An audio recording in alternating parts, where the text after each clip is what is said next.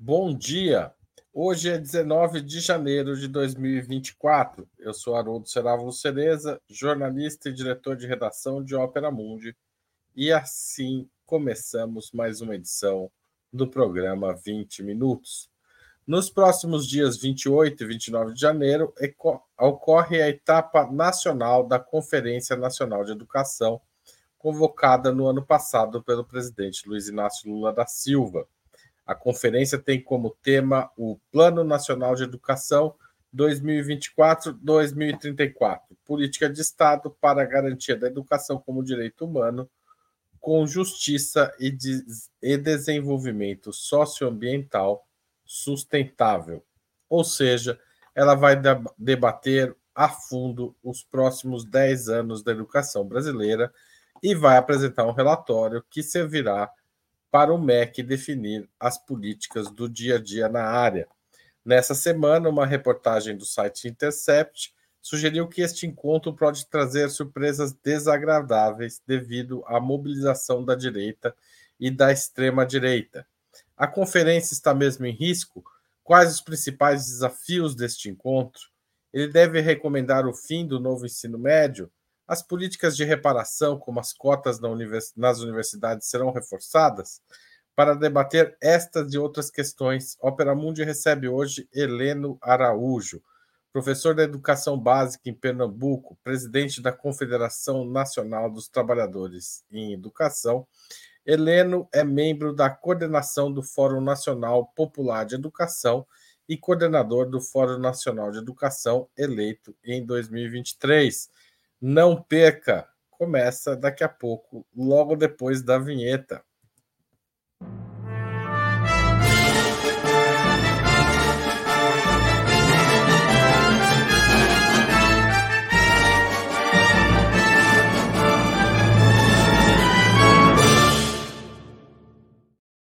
Bom dia, Heleno. É um prazer receber você aqui em Opera Mundi. Ah, bom dia. Heleno, é, é, o que esperar da dessa etapa nacional da Conferência Nacional de Educação? E acho que o Heleno é, clicou no botão errado lá. Então, antes de começar, eu queria agradecer a todo mundo que já está aqui e já avisar. O jornalismo de Opera Mundi depende do apoio dos seus espectadores e leitores. Então, se você é, se você gosta do nosso jornalismo, não deixe de fazer uma assinatura solidária em operamundi.com.br barra apoio. Tá certo? Depois, durante o programa, eu vou falar das outras opções de financiamento do site. O Heleno voltou. Heleno, seja bem-vindo de volta. Olá, Haroldo. Obrigado. Prazer estar aqui com vocês, acompanhando aí, debatendo um tema importante para a educação brasileira. Grato pelo convite. Helena, o que esperar da conferência, dessa etapa nacional da conferência nos dias 28 e 29 de janeiro? Olha, uma conclusão de um trabalho pesado, árduo, né, em tão pouco tempo e necessário para a educação brasileira. O, nós conquistamos em 2014 o Plano Nacional de Educação, que teve das suas 20 metas uma participação muito forte, popular, social, a partir da Conferência Nacional de Educação 2010. Esse documento, que deveria ter todo um processo de acompanhamento, monitoramento do Fórum Nacional de Educação, que foi criado também em 2010, foi interrompido durante o golpe de 2016. E as conferências, tanto do período do golpe, a CONAI 2018, quanto a conferência do período negacionista, a CONAI 2022, não conseguiram né, cumprir, fazer com que o, os objetivos, as atribuições do Fórum Nacional da Educação fossem cumpridas. Então, nós tivemos uma CONAI 2022 que não conseguiu avaliar o atual Plano Nacional de Educação, nem tampouco indicar novas propostas para o próximo Plano Nacional da Educação, para a próxima década. Então, essa edição extraordinária da CONAI 2024 busca fazer essa reparação. Então, nós construímos um processo de um documento para avaliar o atual Plano Nacional de Educação e de propor, né, de forma coletiva, propostas para o próximo decênio, para o PNE 2024-2034. Então, esta etapa nacional que acontece no final desse mês é o coroamento, o fechamento dessa efetiva participação social e popular que iniciamos com as conferências municipais e vamos concluir com a Conferência Nacional 28 a 30 de janeiro. Heleno, quais são os principais tópicos que estão sendo discutidos nessa conferência para quem não acompanhou o processo e quer entender o que está acontecendo? E eu também queria que você explicasse como são os delegados, como, enfim, quem está participando desse encontro nacional. Isso, nós distribuímos ah, o debate em sete eixos para a nossa conferência. Né? O primeiro eixo ele tem está ligado ao processo da lei do Sistema Nacional de Educação, que ainda não existe em nosso país, mas é um foco nas atribuições dos entes federados e nas políticas integradas na área da educação entre a União, Estados, Distrito Federal e os municípios. Tratamos no eixo 2 do direito à educação, na perspectiva de que todas as pessoas tenham direito ao acesso, à permanência e à conclusão dos seus estudos, fatos que ainda não acontecem em nosso país. Dedicamos o terceiro eixo à questão da diversidade, porque a educação comunica com todo o espaço, temos que pensar a educação quilombola, educação indígena, educação especial, então, todo o acesso da diversidade com o direito à educação, para concretizar o direito à educação de fato para todas as pessoas.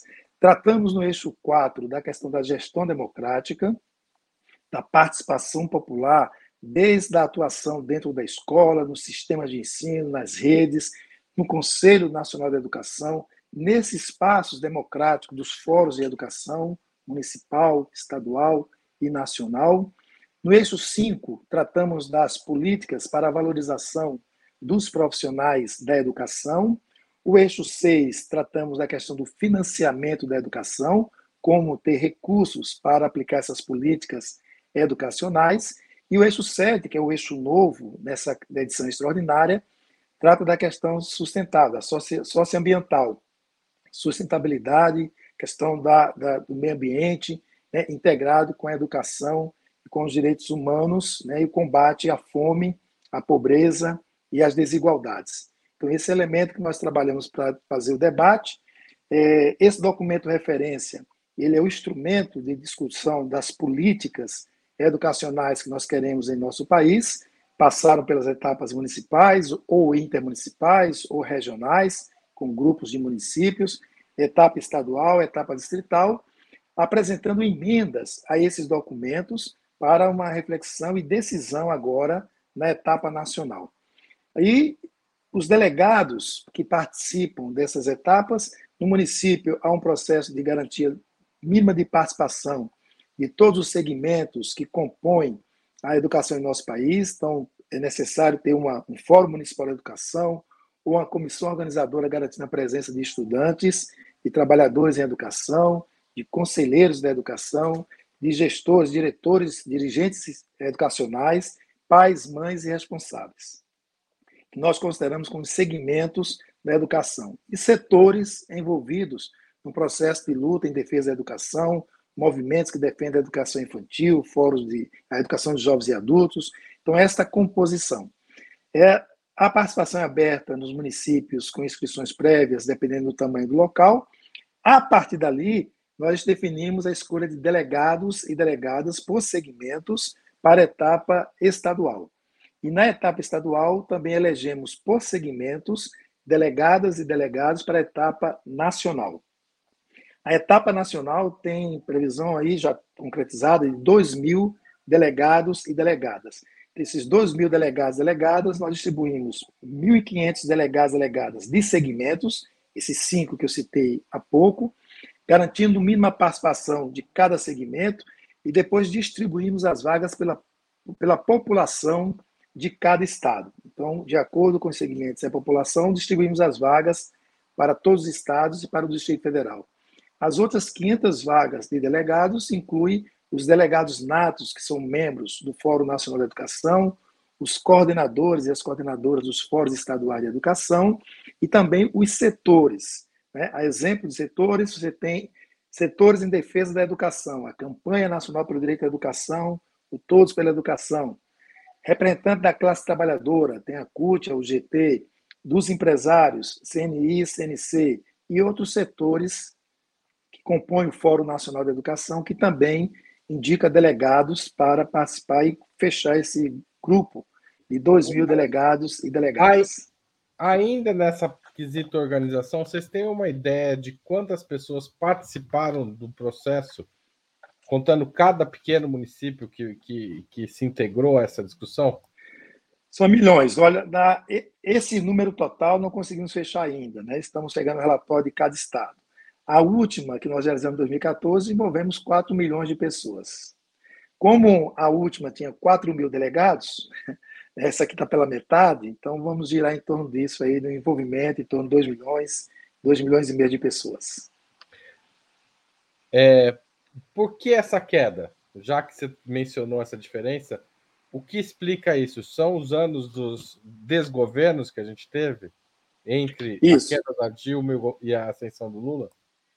Isso. Primeiro que essa conferência tem um caráter extraordinário, então ela foi é, deliberada na reunião do pleno do Fórum Nacional de Educação no final de maio do ano passado.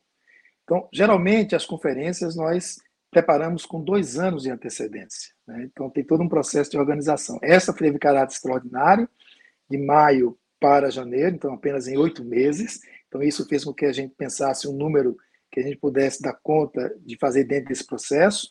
Segundo, que o Fórum Nacional de Educação está vinculado à SASE, que é a Secretaria de Articulação com Sistemas de Ensino. E a SASE deixou de existir no governo passado. Então, a SASE, que foi recriada este ano, ela não tem orçamento específico, porque no plano plurianual do primeiro ano do governo Bolsonaro não tinha previsão de recursos para a secretaria. Então, nós fizemos a redução tanto relacionado ao tempo que nós tínhamos de organização, como também a questão de financiamento suficiente. Chegou a 2 mil delegados, mas pelo financiamento, pelos recursos existentes na SASE, que era possível fazer uma conferência com 2 mil delegados, foi o que limitou o tamanho. Tá certo. É, Helena, me fala uma coisa. Essa é, suspeita de que a extrema-direita vai tomar os debates em Brasília nos próximos dias 28 e 29 se sustenta, os bolsonaristas querem melar a conferência, provavelmente eles querem, mas eles conseguirão melar?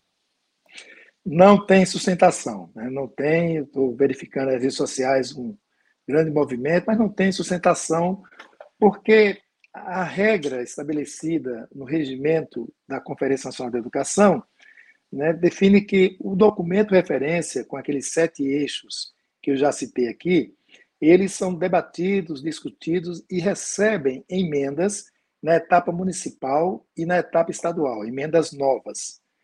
E essas emendas que são aprovadas na etapa estadual e na etapa distrital vêm para a etapa nacional. Na etapa nacional, não se pode ter emendas novas. Ou seja, então não dá para chegar aqui agora vou colocar isso, está faltando. Não tem essa possibilidade, o regimento não permite. Então, nós só vamos debater na etapa nacional o que veio da base, que veio dos municípios, que veio do Estado. Então, se esses, extrema-direita, né, que ataca ou traz essa questão da identidade de gênero, da homeschool, da educação domiciliar, de, de defender o programa cívico-militar, eles deveriam ter ganho essa batalha lá na etapa estadual. Né? E quando você olha para o documento base, isso não está posto nesse processo. Então, em termos do documento e da estrutura interna, não tem como agora né, fazer a diferença. Devia ter se ligado e feito isso desde o início. Se não fizeram, perderam o bonde né, do processo e da construção. E com relação a um movimento externo, ao UNB, o local onde vai acontecer a etapa nacional, e lá criar algum conflito, estamos preparados para isso e não cabe a nós cuidar disso, né? cabe a segurança de Brasília, a Polícia Militar, a Polícia Federal, seja o que for, que também já está em diálogo conosco, já está preparando todo o espaço de atendimento, e se isso for ocorrer, eles vão receber o tratamento é, que uma violência merece ser tratada. Por isso eu não me preocupo com o que está sendo colocado aí nesse processo. Agora, eu vou insistir um pouco nesse ponto, porque há uma preocupação que me parece legítima, é, é, porque nos, o, o, o bolsonarismo tem se organizado para enfraquecer os espaços, digamos, de participação direta da população na vida política. Então, se a gente pode. O, o caso mais recente, que também mobilizou as redes e que talvez ah, esteja ecoando neste caso agora, é o dos conselhos é, tutelares, em que houve um grande número de candidaturas é, bolsonaristas. É, essa avaliação que eu estou te fazendo procede? Talvez o medo venha de lá e não do que está acontecendo na conferência mesmo? Sim, procede sim, porque isso é uma disputa né, de espaço, uma disputa de escolha de representações que nós temos né, no campo da esquerda, nos cuidar, nos preparar e fazer intervenção forte. Quando eu coloco para dentro da CONAI, para a etapa nacional da CONAI, não é essa preocupação, porque nós temos um processo de credenciamento, né? nós temos já todo um, um, os eleitos nos estados em termos de participação, então você já tem um número definido e o mapeamento que nós temos é que essa maioria né, defende as propostas que estão colocadas no documento básico. Por isso essa segurança é um instrumento que a gente vem trabalhando desde as etapas municipais. Agora, na questão do Conselho Tutelar, que é uma disputa por voto com a população, então esse espaço, sim, é um espaço de preocupação como estamos dialogando, no nosso caso da educação, como estamos dialogando com a comunidade escolar. É, o nosso debate ele fica apenas no campo dos trabalhadores da educação e, dos, dos ativistas do movimento estudantil. Qual o diálogo com os nossos estudantes em cada escola desse país? Qual o diálogo com a família desses estudantes? Qual a mobilização coletiva de participação que nós temos nesse processo? Porque essas famílias e esses estudantes atuam em outro espaço que essas ideias estão sendo disputadas lá dentro da igreja, lá dentro do centro comunitário, no teatro, no grupo jovem. Então, essa disputa que está sendo feita dentro da sociedade tem que ter uma ação ativa também nossa do campo da esquerda e também da comunidade escolar. Essa acusação que a extrema-direita coloca, que nós, né, fazendo papel ideológico dentro da escola, que a gente faz doutrinação, né? Ora, se isso acontecesse de fato, Bolsonaro não seria eleito, né? Teria outro caminho nesse processo, dessas acusações. Então, nós temos que fazer um debate mais forte de participação. Toda tentativa da extrema-direita é não trazer um debate atual, um debate da situação que o povo passa em nosso país, para dentro do espaço da escola, como se isso, isso fosse discussão política partidária. Nós sabemos que não é isso, mas estamos disputando isso. Dentro dos trabalhadores em educação, temos dificuldades nesse processo. É, muitos se comportam apenas na questão é, de passar, transmitir conhecimento, sem fazer uma reflexão profunda sobre a situação onde a escola está inserida, sem fazer um levantamento adequado de quantos estudantes que concluem o ensino médio naquela escola vão dar continuidade aos seus estudos. Quantos se inscreveram para o Enem que teve baixa nesse processo? Quantos vão fazer um curso para ir para um curso superior? Então, essa, essa, essa atenção né, dos trabalhadores em educação, junto com os nossos estudantes, essa participação efetiva com a família integrada a essas ações, nós precisamos efetivar isso nos espaços das escolas. Porque eles tentam nos tirar dessa ação integrada e participativa com a comunidade escolar para nos isolar do processo e, fora desse espaço, fazer a sua, sim, doutrinação, suas ideias né, postas dentro das igrejas, dentro dos espaços que eles participam. Então, isso é uma disputa que tem reflexo depois, como você deu exemplo, na eleição do Conselho Tutelar, poderá ter reflexo agora nas eleições municipais. Né? Então, o que significa é, manter é, a extrema, o, o centro à direita assumindo prefeituras ligadas a essa extrema direita, né? Essas ideias neoliberais, essas ideias privatistas que estão impactando a vida das pessoas.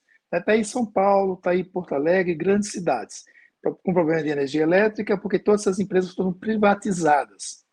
Né? E muitas vezes a população acha que tem que privatizar, porque o serviço público não presta. Será? Então, esse debate nós temos que fazer porque isso tem impacto nas eleições municipais. Se não fizer esse debate, essa disputa vai continuar. e ainda tem o, debate a atuação deles forte nas redes sociais, né? coisas que ainda nós não conseguimos fazer a mesma disputa desse processo, isso tem impacto nos momentos de escolha dos nossos representantes, quer seja como Conselho Tutelar e a preocupação agora com as eleições municipais no segundo semestre. Heleno, uma das questões é, que ah, nós discutimos o ano inteiro, ano passado, e que não se chegou a resolver, foi a questão do novo ensino médio. A revogação, a correção, a negociação que foi feita, e no fim, é, essa negociação está em risco. Como que a conferência está discutindo o novo ensino médio e quais que você é, avalia que devem ser as, a, digamos, as diretrizes que a conferência deve apontar? Isso. Nós, no Fórum Nacional de Educação, nós já nos posicionamos fortemente com relação a isso. Antes mesmo de debater dentro do documento da referência, nós temos um grupo de trabalho temporário, tivemos elaboração de três documentos sobre o tema. O fórum teve assento no grupo de coordenação que o MEC criou para discutir, para elaborar a minuta de projeto de lei que foi enviado ao Congresso Nacional. E é importante que na CONAI, na etapa nacional, a gente reafirme essa posição. Ou seja, o documento final tem que manter essa posição, porque é necessário que a direita, que o deputado Mendonça Filho entenda que respeitar a democracia, respeitar direitos, é atender a maioria. Então, você tem um, um documento elaborado onde o concede que é o Conselho Nacional de Secretários Estaduais de Educação, teve participação nessa elaboração.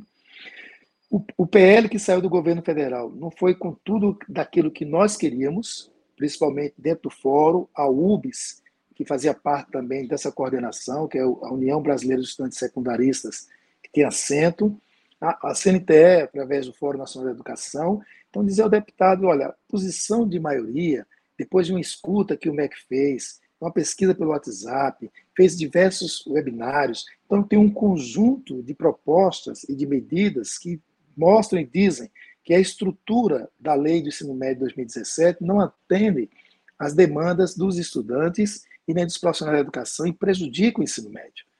No momento que o Concede participa, e é importante se diga isso, o presidente do Concede né, construiu isso dentro do MEC, fechou o documento na frente do ministro e não questionou a elaboração, nós juntos entregamos ao presidente Lula a nossa elaboração. O presidente do Conselho fez uma fala e não questionou os conteúdos colocados lá na frente do presidente Lula. Mas depois que o projeto chegou no Congresso, ele foi lá articular com Mendonça Filho para alterar a lei e alterar deixando do mesmo jeito que está a 2017. E o argumento utilizado pelo Mendonça Filho para mudar o relatório diz que está atendendo o pedido do Concede dos dirigentes, dos, dos secretários de educação. Ora, secretários de educação em nosso país são 27 pessoas. Nós estamos falando de 8,4 milhões de pessoas entre trabalhadores e estudantes que estão sofrendo com essas medidas né, do ensino médio que foi aplicada, foi imposta em 2017 por medida provisória. Então, é necessário manter esse debate, é necessário que aquilo que nós indicamos né, seja respeitado nesse processo, e eu torço que na conferência a gente consiga aprovar de forma radical né, e além daquilo que o PL aponta. Porque no retorno aí em fevereiro para o debate, vamos para cima, respaldado por uma conferência nacional, colocando a, aquilo que nós não conseguimos colocar na elaboração coletiva junto com o CONSED, com o Fórum é, de Conselhos Estaduais de Educação e com o Conselho Nacional de Educação, que os três marcharam juntos contra os trabalhadores e os estudantes. Então, a conferência vai nos dar um respaldo para a gente voltar em fevereiro com mais força e dizer que respeite a maioria em nosso país. O Heleno, a Ana Soares, que é membro pagante aqui do nosso canal, é, fez uma pergunta provocativa que ela é, o que a direita entende de educação? Qual, o que é educação para a direita e o que é educação para a esquerda? Porque esse, é, o, a educação foi um dos pontos nevrálgicos do bolsonarismo e eles investiram tanta energia e recursos, né? Porque a hora que eles militarizam as escolas, eles não apenas tiram os professores civis de lá, como também pagam salários adicionais a militares que custam caro. Por que, que a direita gasta tanta energia com educação e o que eles entendem de educação, seguindo a pergunta da Ana Soares? Aliás, queria também aproveitar para agradecer o Paulo Fernandes, novo membro pagante aqui no nosso é, do, do Opera Mundi. Ana, é, de forma direta, né, o que a direita entende sobre a educação é que é um, uma ação individual. Você quer ter o direito à educação, você quer ter a educação, o problema é seu. Vai em busca de ser seu, dessa sua intenção de concluir a educação básica e ter um curso nível superior. Então, para isso, a direita entende que o Estado não tem que intervir nisso, não tem que garantir estrutura para isso. Então, tira esse dever do Estado, joga para o individual cada pessoa que se vire para ter a educação que desejar. É por isso que eles tentam o tempo todo privatizar a educação pública em nosso país. E a privatização acontece de várias formas nesse processo. Você vê a, a direita, coordenada aqui pelo PSDB em 1998, fez uma reforma administrativa, tirando a exclusividade do Estado em garantir os direitos à educação delegando ao setor privado esse direito. Essa mudança na Constituição em 98 produziu a lei das OS, Organizações Sociais Civis, né, de caráter privado, para assumir as escolas. Nós, do campo da esquerda, contestamos essa lei, ela ficou parada no Supremo Tribunal Federal durante vários anos e veio para o plenário do Supremo em 2015. 2015 é aquele ano fervoroso né, do, do impeachment, de preparação para o impeachment do golpe. Então, naquele clima, o STF buscou a lei de 1998, colocou na pauta para dizer que a lei era constitucional, ou seja, prefeito, governador pode entregar a escola pública a organizações sociais privadas para fazer a gestão. Então, uma forma de privatização desse processo. O outro é o próprio programa Escola Cívico-Militar, né, você privatizar a atuação para entregar militares aposentados com dinheiro público, que saiu da educação e foi para o Ministério da Defesa. Né? Aí quem está nos acompanhando vai você afirma isso. Olha o orçamento da educação nos anos de Bolsonaro e olha o orçamento da defesa. Né? Você vê o orçamento da educação caindo e da defesa aumentando. Foi tirar dinheiro da educação para aplicar no Ministério da Defesa no programa de escola cívico-militar. A entrada de Jorge Paulo Lema o homem mais rico do país, através da Fundação Lema ou de um conjunto de entidades privadas que atuam todos pela educação, atua na forma de privatização desse processo. Mais que a, Priscila Cruz seja a referência, que não é informada na área da educação, mas seja a referência aí das grandes mídias para falar de educação, né, que diz na pauta que defende o professor, que defende tudo mais, mas vai olhar no miudinho todo o processo, que há um movimento e, e eles deixam claro isso, né, de que querem formar professores para ser empreendedores, para poder formar alunos empreendedores. Formar alunos empreendedores, que é a, a lógica da base nacional comum curricular que eles impuseram durante o governo golpista e com o ministro Mendonça Filho à frente, né, é a estrutura que eles defendem. A Fundação Lema, junto com a Fundação Norte-Americana, investiram 3 milhões de dólares para, para, para aplicar a Base Nacional Comum Curricular nas escolas públicas do nosso país, na lógica do empreendedorismo. Quando a gente olha essa base e olha a reforma trabalhista que o, Temer, o golpista Temer fez, veja que ela tem grande ligação. Então é isso que a direita entende, é você tirar né, o Estado do dever de atender o direito à educação e entregar ao indivíduo. E nós fazemos o contrário, nós queremos fortalecer o Estado. O Estado tem a obrigação e garantir o direito à educação para todas as pessoas. E para isso vai ter que investir mais em educação. E foi isso que o PNE, 2014 a 2024, fez. Até 2020, 7% do PIB, o Produto Interno Bruto, deveria ser investido em educação. Este ano, deveria chegar a 10% do PIB para investir em educação. Fechamos 2022, o último ano do governo negacionista, investimos 5%. E em 2014 eram 6% que se investia. Então, isso é uma prova concreta da, da, da inversão né, de investimento e que nós trabalhamos do lado contrário, queremos mais investimentos para que os dois, quase 2 milhões de jovens e crianças de 4 a 17 anos que nunca frequentaram a escola possam frequentar. que os 74 milhões de brasileiros de 18 anos ou mais que não concluíram a educação básica possam voltar para a escola e concluir a educação básica. Então, essa é a diferença desse processo de luta, Ana. O, a, a Antônia Daza faz uma pergunta também. O senhor poderia falar sobre o FNPE, a resistência do FNE? E ela dá parabéns ao seu trabalho. O que é o FNPE? E o, o senhor poderia falar algum, algo sobre ele? Obrigado, Antônia. Lembrar isso também, porque eu falei aqui várias vezes do golpista Michel Temer e Mendonça Filho. Michel Temer deu um golpe no Plano Nacional da Educação com a emenda constitucional 95. Então, se o plano em 2014 apontava aumentar os recursos para a educação, a emenda 95 fazia o inverso, retirava recursos da educação. Em 2017, o Mendonça Filho atacou o Fórum Nacional de Educação com a portaria do MEC 577 de março de 2017. O Fórum Nacional de Educação foi composto, foi criado em 2010, e em 2016 ele tinha 50 entidades nacionais representativas da educação, de segmentos e de setores. 39 titulares, 11 suplentes. O que é que Mendonça Filho fez golpeando o fórum, que é a participação popular de monitoramento e acompanhamento do Plano Nacional de Educação? Reduziu para 25 representações, sumariamente retirou entidades históricas do movimento educacional brasileiro, como a CONTEE, que é a Confederação de Trabalhadores do Setor Privado, retirou a FASUBRA, que representa os técnicos da educação superior, PROIFES, que representa os professores, a AMPED, que era uma das coordenadoras da, de uma comissão dentro do fórum, também foi tirada sumariamente, a CUT, que coordenava outra comissão, foi tirada, não sumariamente, mas para a questão da CUT, por exemplo, todas as centrais sindicais oficiais indicavam os nomes e o decreto dele, a portaria dele, dizia que o ministro ia escolher quem ia ficar.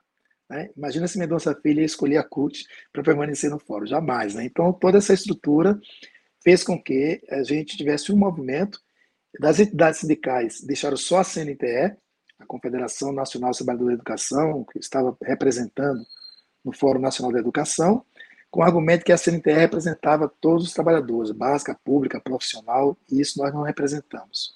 Nós representamos só a educação básica pública. Claro que nós não ficamos nesse ninho né, de, de, de um fórum golpista, um fórum governista, porque ele aumentou o número de representação do governo dentro do fórum, e um fórum privatista, porque ele aumentou o número de entidades privadas dentro do fórum. Então a CNTE saiu desse fórum e, junto com as entidades que foram sumariamente tiradas e outras né, que nesse processo de disputa toparam se reorganizar e criamos o Fórum Nacional Popular de Educação, o FNPE, né, como uma forma de manter um processo de mobilização que nós começamos desde 2006, né, com a CONEB, que foi a Conferência Nacional da Educação Básica.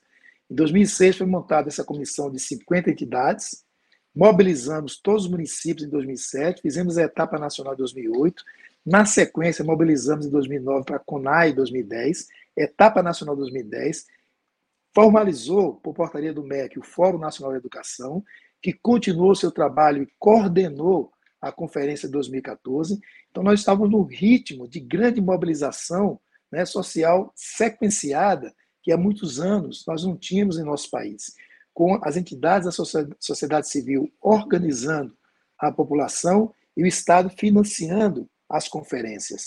Por isso que nós decidimos criar o Fórum Nacional Popular da Educação para manter essa mobilização. E com isso nós realizamos a CONAP 2018, Conferência Nacional Popular de Educação em Belo Horizonte, disputando sim com a CONAI golpista em 2018, que foi um fracasso. E a CONAP em Belo Horizonte trouxe, manteve um processo de mobilização, de debate, produziu um documento final uma carta de Belo Horizonte que serviu de referência para a disputa eleitoral daquele ano é, a presidente da República. Mantivemos essa mobilização e realizamos a CONAP 2022 em Natal, no Rio Grande do Norte. Também produzindo o documento final, a Carta de Natal, que serviu de base agora ao Ministério da Educação para que um GT sobre o PNE que ele foi criado utilizou esse documento também como referência e esse documento também serviu de referência para a elaboração do documento referência agora para essa edição extraordinária da CONAI 2024. Então, espaço de mobilização popular, o FNPE, para que a gente mantivesse aí o debate e a participação na, na indicação de propostas para as políticas educacionais do nosso país. Certo, Heleno. Obrigado pelos esclarecimentos.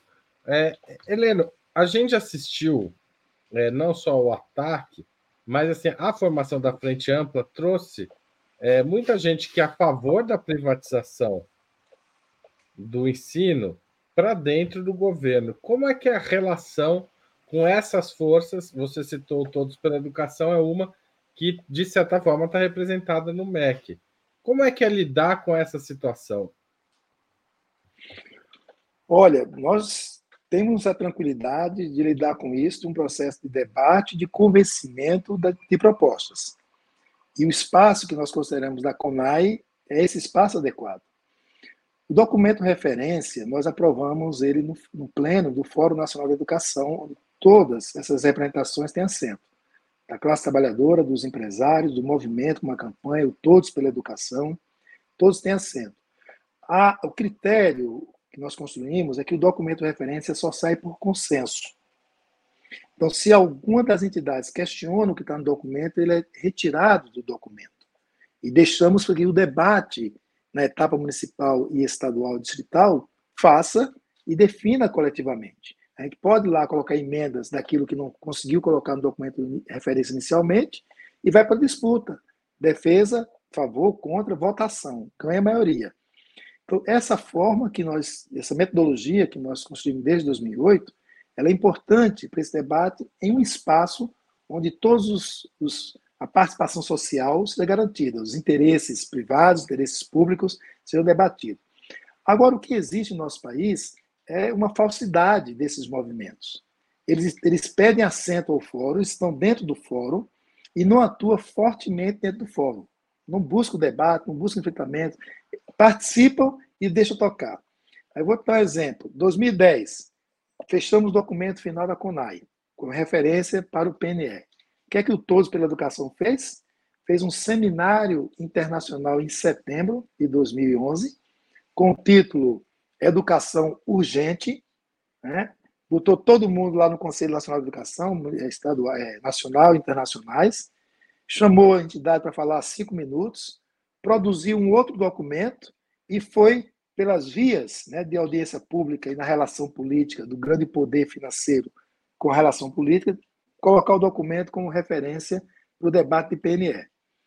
E claro que eles estão organizados também, tem uma estrutura grande para isso, e foram com foco. Nós falamos que nós, de 20 metas, ganhamos 17. Né? 17 metas, perdemos 3. Mas aqui perdemos, foi terrível para a gente, a meta 7. A meta 7 é a que diz que trata da qualidade da educação. Nós perdemos essa, que foi justamente a meta que chegou no, no documento original do MEC, e que nós propusemos ao ministro. Não, ou, ou retira isso ou muda tudo. Ele não retirou, ele mandou para o Congresso do mesmo jeito. Na disputa no Congresso, piorou, porque eles criaram a estratégia 7.36, vinculando o salário de professor e professora com o resultado do IDEB do nosso estudante. Então, uma bagaceira completa. Mas nós sabemos que esse é o foco dos empresari do empresariado, coordenado pelo Todos pela Educação. Então, uma meta que eles ganharam talizou toda a política neoliberal, privatista, de concorrência, de disputa, que representa o IDEB aqui no Brasil, que representa o PISA, né, que utilizo como referência, e que nós não consideramos que nem o IDEB nem o PISA avalia a educação básica. Nós precisamos de outro instrumento. E na lei do PNE, no artigo 9 tem esse outro instrumento, que é o SINAEB. Mas o SINAEB ele foi até criado pelo INEP em 2016, antes do golpe. Depois do golpe, orientado pelos PSDBs, pessoal do PSDB, né, Helena Guimarães e outros que estavam no governo Temer como Mendonça Filho, nós não precisamos de SINAEB, já temos o SAEB, que eles criaram lá atrás. Então, revogar a portaria do SINAEB, que para nós é importante. Então, está lá na lei do PNE e até hoje não foi aplicada, né, por conta dessa, dessa disputa, desse processo. Então, é dessa forma que esse setor empresarial atua, né, pelos bastidores, nessa relação de dinheiro com as entidades representativas. É, você hoje chega no encontro do conselho de um DIME, você tem stands lá dessas empresas privadas vendendo os produtos aos secretários de educação. Eles têm mesa específica nesses espaços para falar das suas propostas, das suas ideias, né? e chegam lá vendendo né, como se a educação fosse mercadoria. Olha aqui, secretário, se você quer que seu prefeito esteja feliz com você, aplica aqui o nosso programa que o seu IDEB vai melhorar, seu prefeito vai sair na manchete como primeiro lugar no IDEB e você vai ganhar ponto com o prefeito. É isso que eles, é vendendo, fazendo educação mercadoria. E trabalham não por dentro do espaço que seria o fórum. Vem debate, vamos fazer, vamos disputar, vamos discutir esses detalhes, mas não fazem isso, fazem por fora e vão nos atacando dessa forma. Então, por isso a nossa preocupação, o quanto eles é, é, conseguiram né, indicar pessoas que ou são sócios, né, como chamam assim no, no que a Fundação Lema chama de sócio, né, que é da Fundação Lema, e o, e o outro chama de membro. Tem um, um título que é dado por todos, outro que é pela Fundação Lema. E muitos têm influência muito forte no MEC, essa é nossa reclamação né, lá no princípio. A Fundação Lehman podia ser suspensa de participar disso até resolver o caso das americanas, você não acha? Não? Verdade, né? E além de não resolver o caso da americana, ainda ganharam espaço né, naquele pool de, de, de entidades né, que ganhou a questão da internet nas escolas. Né? Passamos por isso ainda, né? Ainda passamos por isso. O Heleno, o Eduardo Machado Farias pergunta qual o valor disponível para educação. Eu vou mexer um pouco na pergunta dele, é, que eu acho que você vai, ou eu diria mais ainda, acrescentar. O orçamento para a educação está sendo recomposto? O que esperar dos orçamentos de 2024? Mas considerando que vocês estão fazendo o plano, é, estão sugerindo um plano para 10 anos, o que esperar para os orçamentos não só de 2000, não só de 2024, que já foi aprovado, mas o que vem por aí? Vai ser recomposto?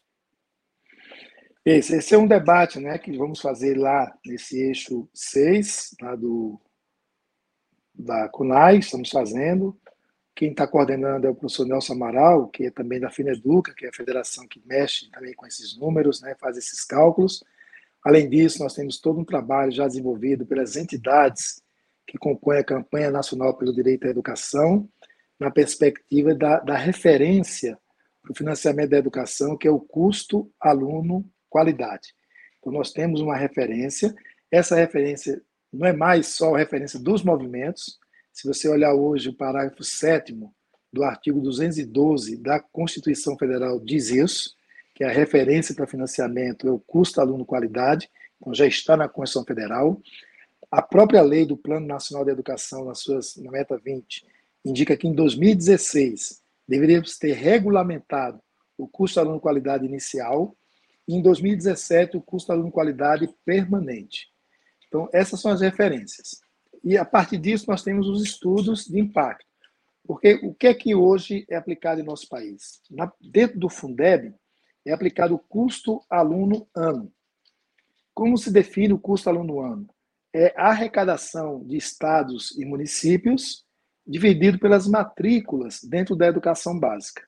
Então isso fica controlado a parte financeira pelo Ministério da, da Fazenda e a parte de matrícula pelo Ministério da Educação. E aí, juntos, publicam uma portaria interministerial.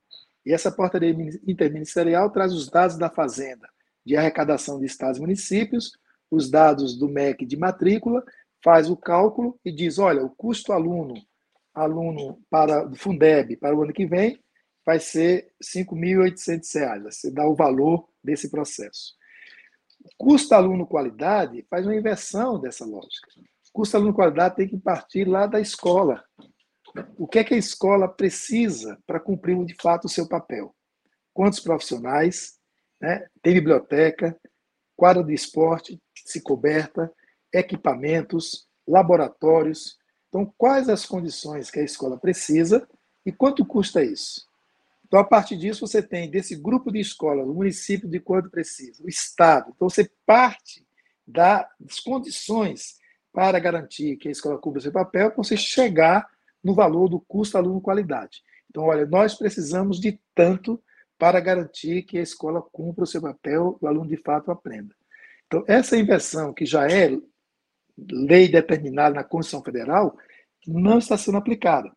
Então, o que nós tivemos na prática, né, uma perspectiva do PNE apontando o crescimento desse financiamento, incluindo recursos do Fundo Social do Pré-Sal, incluindo recursos de taxar os super ricos, né? E aí nós tivemos o inverso, né? O Fundo Social do Pré-Sal foi reduzido com a lei do José Serra, né? Os super ricos nunca foram taxados naquele período e o que saiu agora talvez não seja suficiente para você alcançar o percentual necessário para, para que o custo aluno qualidade seja aplicado em nosso país. Então, nós tivemos um, uma queda da arrecadação de 2017 para 2022. É a questão do arcabouço fiscal, não só arcabouço fiscal, mas antes, aquela PEC da transição, recompôs um pouco desses valores, por isso que foi possível fazer o reajuste da merenda escolar, estava parado há anos. Né? Você pode ter fazer programas é, colocados aí para incentivo a municípios e estados na área da educação básica com recursos do governo federal. Então, você teve um aporte colocado com a PEC da transição. O arcabouço fiscal traz a perspectiva de ampliar esses recursos, né? mas nós afirmamos que são insuficientes para alcançar aquilo que já está determinado na Lei do Plano Nacional de Educação para 2024. E agora que vamos pensar o plano para a nova década, vamos ter que avaliar todo esse processo, redimensionar esses valores e apontar o que nós precisamos e também outras fontes para buscar esses recursos. Então, essa disputa né, que estamos fazendo, que é muito alta, falamos aí de bilhões né, para poder você recompor e ter a perspectiva de aplicar o curso de qualidade, que há uma resistência né, dos governos. Né? Porque se nós tivemos durante essa, esse conceito e esse avanço do curso de qualidade de 2007 para cá, nós atravessamos governo Lula, governo Dilma, governo golpista, governo negacionista, e não houve interesse direto e fato para dizer, olha, vamos regulamentar e vamos colocar essa questão do custo aluno como referência, custo aluno qualidade como referência nesse processo. Então, isso é uma disputa forte que está aí para o futuro.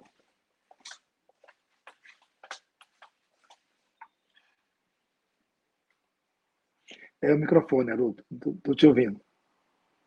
Desculpa. O Denilson Feitosa Sancho fez uma pergunta aqui provocativa também. A gente pode dizer que o CONSTED está dominado, os, os conselhos estaduais de educação estão dominados pelas fundações privadas. As fundações privadas vão dominar o CONAI, na sua opinião? Daí ele completa com a anuência do PT que está no poder? A CONAI, não. CONAI já perderam, se tivesse essa intenção, eu repito, a, a metodologia é, da CONAI começa com um documento de referência, que recebe emendas nas etapas municipais e estaduais, as aprovadas na etapa estaduais vêm para o nacional. Então, nós já temos, já conhecemos todas as emendas. É, o documento base ele é composto por três blocos. O primeiro bloco são as emendas que nós, do Fórum Nacional de Educação, estamos indicando para aprovação. O segundo bloco são emendas que nós estamos indicando a rejeição, que elas sejam rejeitadas. E o terceiro bloco são emendas aprovadas em menos de cinco estados, que podem ser destacadas para o debate e que algumas são interessantes. Então, a metodologia nos leva a que essa participação popular tenha é, condições de aprovar um documento final que, de fato, aponte aquilo que nós queremos para a educação em nosso país. Como esse setor privado não fez a disputa interna por essas emendas lá embaixo, agora não tem como fazer. Então, a CONAI, nós vamos é, continuar garantindo. Agora, é verdade o que o Denilson fala, é, da forma de ocupar nos estados, independente de partido, é importante que diga isso, né?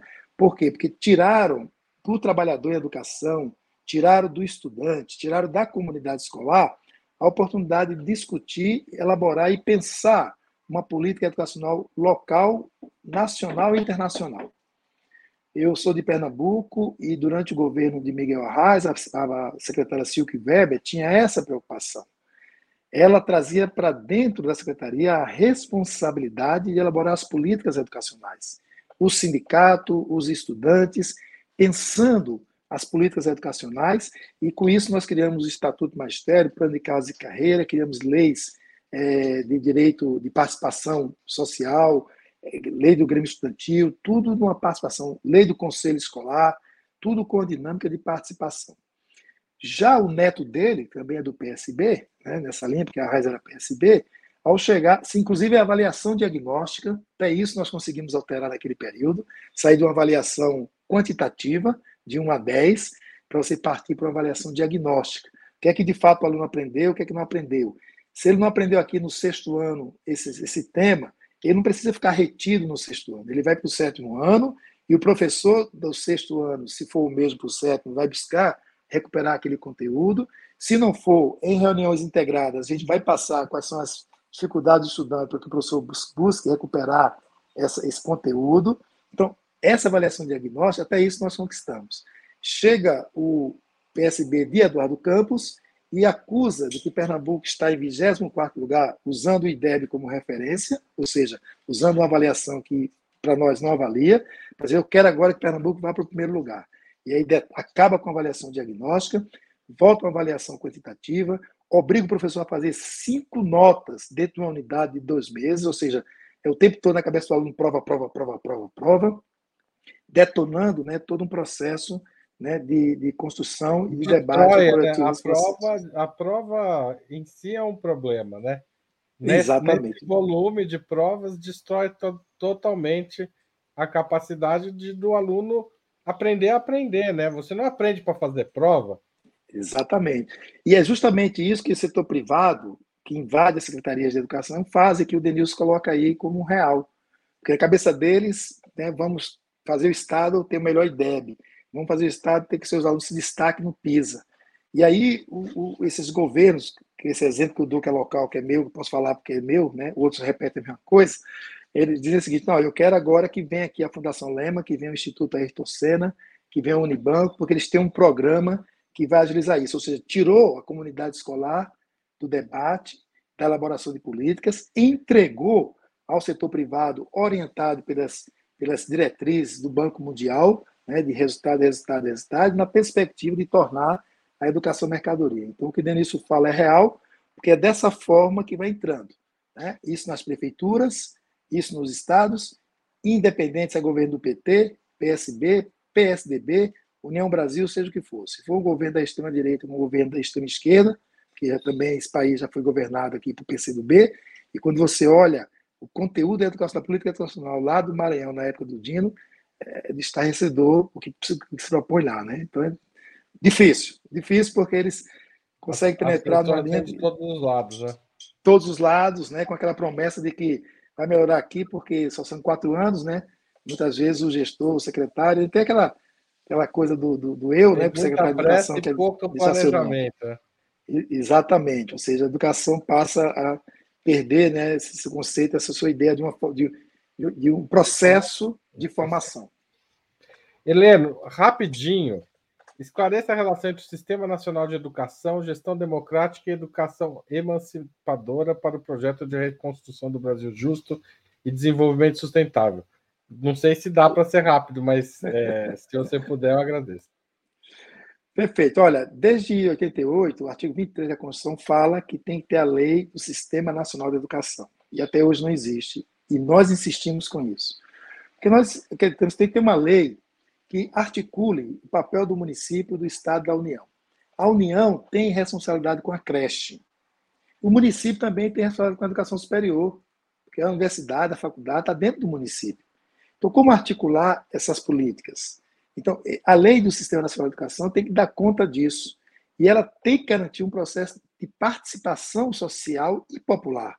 Né? Social, que eu me refiro, é que todos os interesses né, do setor privado estejam inseridos. Mas a participação popular trazendo a demanda do povo nessa perspectiva. Então, a democracia nessa integração do sistema é importante para que a gente tenha autonomia, como determina o artigo 15 da LDB, autonomia na escola, para definir o nosso currículo, autonomia para a questão financeira da escola, administrativa da escola, e que a universidade também tenha a sua autonomia universitária.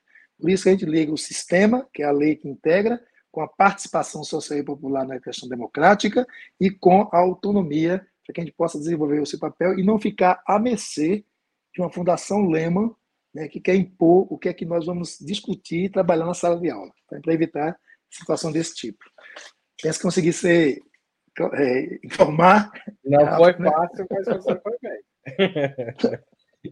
Ô, Helena, a gente está chegando ao fim do nosso, é, do, nossa, nosso encontro. Então, vou completar. Enquanto você estava fora, eu estava falando sobre o financiamento de Opera Mundi. Opera Mundi é financiado essencialmente pelos nossos espectadores e leitores. Então, se você gosta do que você assiste aqui ou acompanha o nosso site, gosta do que você lê lá, considere apoiar o nosso jornalismo. Durante o mês de janeiro, a gente está com uma campanha. Quem fizer assinatura anual ganha o livro do Breno Altman contra o sionismo, autografado por ele. O endereço é operamundi.com.br barra apoio item anual. Tá certo? Se você fizer uma assinatura anual, ou seja, você paga os 12 meses de uma vez só, a gente manda o livro autografado. Tá? É, além da, do assinatura anual, você pode se tornar assinante mensal em www.operamundi.com.br barra apoio. Você pode também fazer se tornar membro pagante do nosso canal aqui no YouTube, se você estiver assistindo nessa plataforma. Pode mandar um super chat, um super sticker ainda durante essa transmissão. Ninguém mandou, mas se mandar, a gente agradece. Mas se estiver assistindo depois, pode mandar um valeu demais, tá certo? E finalmente, você pode também mandar um pix a qualquer hora do dia ou da noite para a, para a chave apoie@operamundi.com.br. Tá certo? Obrigado, pessoal. Volto a palavra para o Heleno. Helena, a gente sempre encerra a nossa entrevista pedindo ao entrevistado que sugira um livro e um filme ou série. Qual é o livro que você sugere aos nossos internautas? Ô, Haroldo, eu acho que falamos tanto aqui dessa relação né, público-privado, dessa intervenção, e eu tive a oportunidade de ler o livro do Cristiano Laval, o Escola Não é Empresa, e achei muito interessante, indico né, esse livro, e simultaneamente eu estava lendo esse livro e também li o livro O PISA e a Teoria do Capital Humano na Educação Brasileira, né, da professora Dalila Andrade Oliveira. Então, fazendo a leitura simultânea até desse, foi uma oportunidade que eu tive, né, me ajudou a entender né, o quanto esse setor privado penetra né, no setor público e tenta aí destruir essa perspectiva de participação popular e elaboração da política educacional. Então, acho que eu recomendo aí Escola numa Empresa aí do Cristiano Laval. Tá certo, obrigado. E filme ou série? Olha, o filme que eu achei bastante interessante, que eu acho que bate com o contexto atual, eu estou sugerindo aí o Argentina 1985, Haroldo um filme que vale a pena a gente assistir e refletir aí sobre o que aconteceu, o que está acontecendo, né, aqui no Brasil e na Argentina no momento. Tá certo. Muito obrigado. É, Helena, eu não vou deixar, encerrar, apesar da gente ter cumprido o rito aqui do, da sugestão, sem que você fale algo assim, se você acrescente é, o que você espera da educação para os próximos 10 anos. Agora, não em nome da conferência toda, toda em nome só do Heleno Araújo.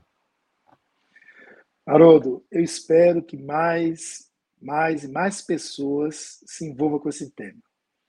É muito importante a gente ter estudantes, pais, mães, as pessoas entenderem que a educação ela é uma política fundamental para mudar nossas vidas. É, quando nós olhamos para os nossos pais, nossos avós, e olhamos nossa condição de vida, ela só veio por conta da educação.